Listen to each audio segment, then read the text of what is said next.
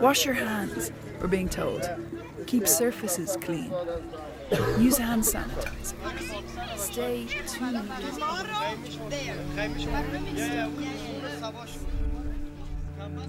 Uno de los países que mejor y más rápido han actuado frente a la pandemia de coronavirus ha sido Grecia, donde a diferencia de en otros países europeos solo se han registrado unas 120 muertes.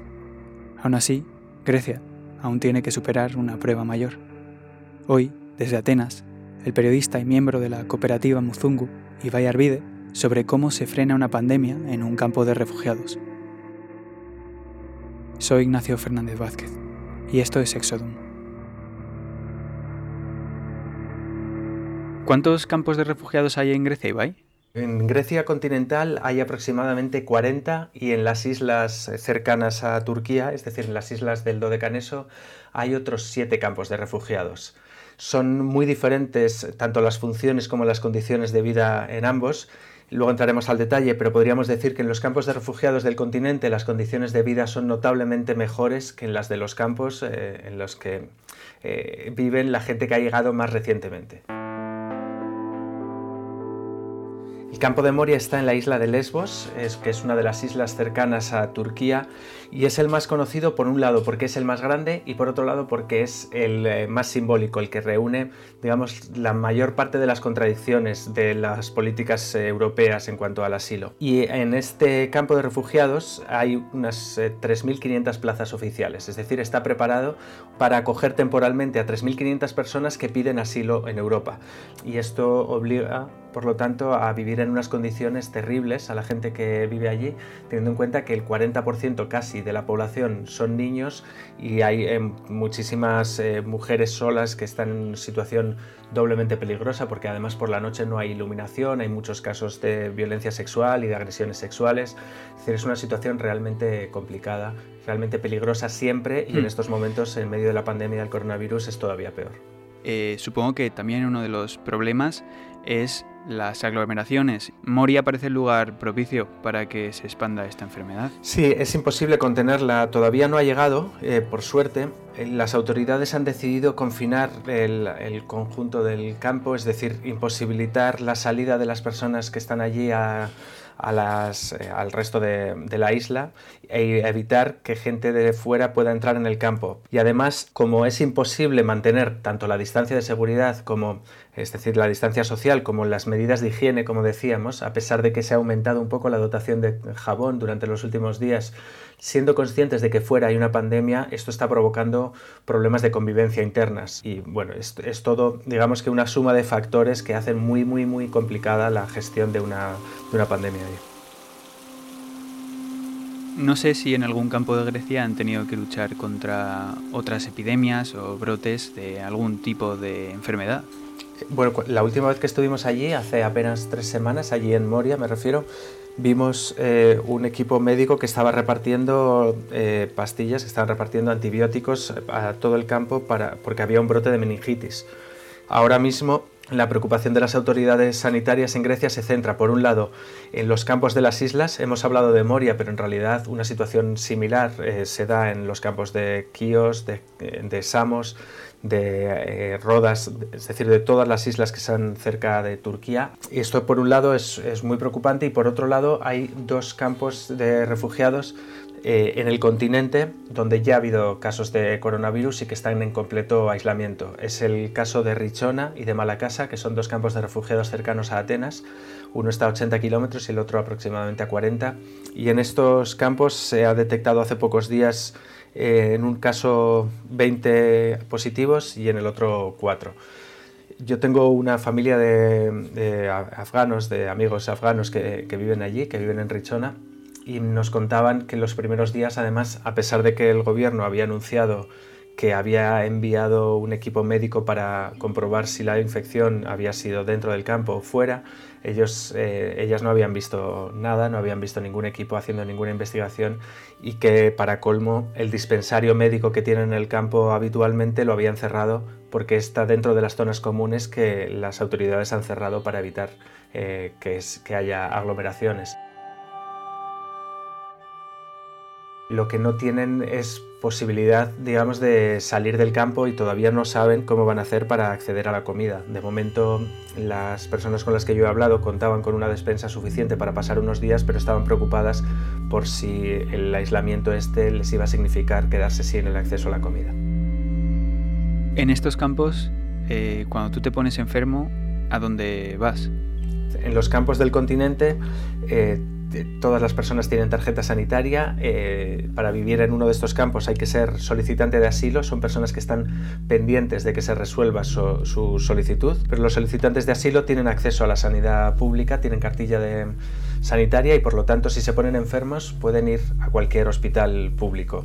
El problema muchas veces es que estos campos están alejados de poblaciones, están alejados de núcleos urbanos y eh, suele haber problemas de prácticos, digamos, logísticos. A veces eh, tardan en llegar las ambulancias, eh, a veces es difícil para ellos eh, y ellas llamarles porque no hablan griego, porque no, bueno, pero cuando, se superan estos problemas logísticos pueden ir a cualquier hospital. De hecho, el primer caso de coronavirus en Richona fue detectado precisamente a una mujer que estaba embarazada y que al ir a dar a luz al hospital le hicieron un test y dio positivo en coronavirus. Ella no sabía que estaba, no sabía que era positiva. El virus eh, mm, parece que no afecta a los niños, al igual que lo hace con los adultos, pero les puede afectar directamente si sus progenitores caen enfermos. ¿Qué es lo que ocurre con un niño que queda huérfano en un campo de refugiados? Porque esto es una posibilidad ahora. Eh, sí, sí, es una posibilidad cierta y de hecho, aunque no sea en la escala que tememos que podría pasar, que ojalá no pase, pero ya ha pasado también por otras razones. Tenemos que eh, recordar, por ejemplo, que en, algunos casos las personas que llegan a las islas han sufrido un naufragio y en algunos casos pues, han muerto los progenitores, eh, por ejemplo, y los niños han, han llegado o en otros casos uno de los dos progenitores ha muerto, eh, pero eh, estamos hablando también de gente que viene escapando de la guerra y por lo tanto eh, no todas las familias llegan unidas y enteras. se dan muchísimos casos. En Moria uno de los enormes problemas para los niños es que no hay ninguna infraestructura que garantice que, que los niños y niñas que llegan solos estén en buenas condiciones. Hay dos módulos específicos para niños no acompañados, para menores no acompañados, pero en su mayoría son adolescentes que, viajan solos. No hay nada previsto para los niños que quedan, que quedan huérfanos, ya sea durante el trayecto, ya sea por algún motivo sanitario en la isla. Lo que pasa en la práctica es que alguna otra familia se hace cargo de estos niños de manera informal, pero no hay realmente ningún protocolo ni ninguna infraestructura que, que prevea esto.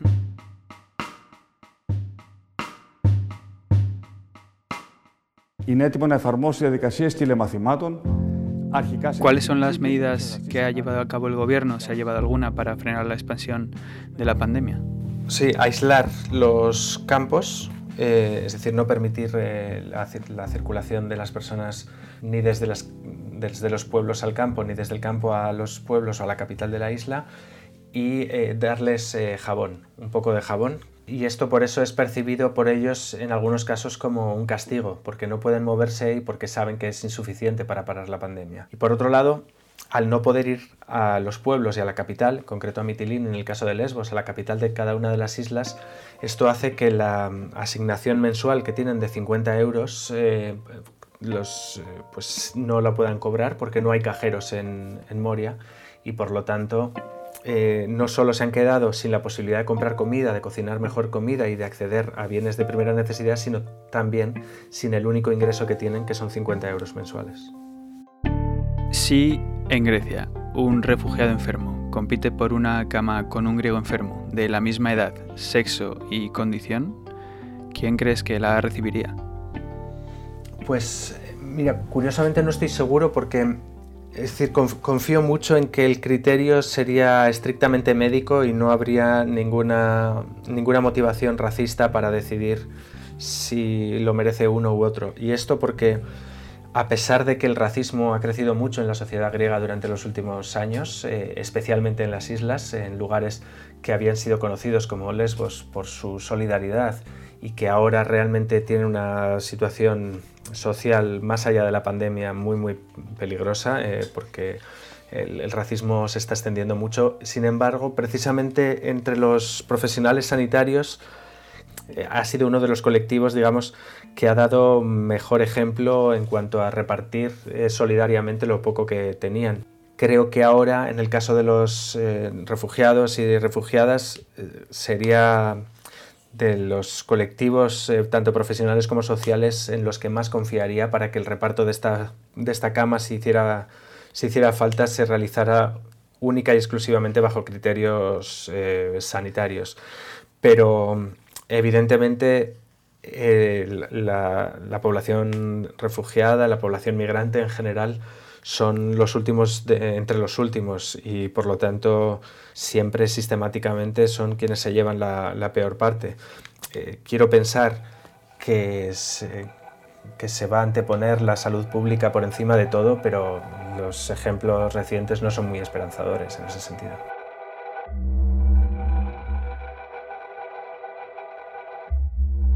¿Te imaginas un escenario en el que nadie muera de coronavirus en los campos de refugiados? Eh, ojalá, la verdad es que yo a pesar de que me dedico a explicar situaciones habitualmente muy duras y terribles, eh, sigo siendo un optimista irredento y eh, eh, no, descarto que sea, que sea así.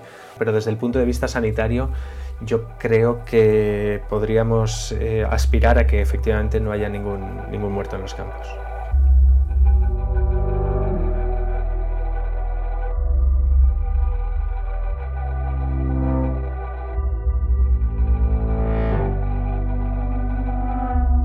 Pues muchas gracias, Ibai. Vale, pues gracias a ti, ha sido un placer. Je pense qu'il y a aux alentours de 1000, 800, 1000 personnes, alors qu'en début d'année 2015, il y avait 60 personnes ici. Sur le Nord-Pas-de-Calais, il y a... El campo de refugiados de Moria no es el único situado en suelo europeo. En otros, como el de Calais, en Francia, la situación es crítica. La falta de agua potable, saneamiento y de cobertura médica suponen un riesgo alto en caso de que se expanda la pandemia. Según The Guardian, ahora mismo la dieta en el campo de Calais consiste en un pedazo de pan y un trozo de queso.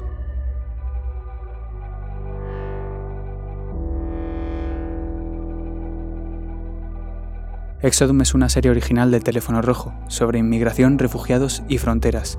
Yo soy Ignacio Fernández Vázquez, desde Washington. Gracias por escuchar Exodum. Hasta mañana. Chao.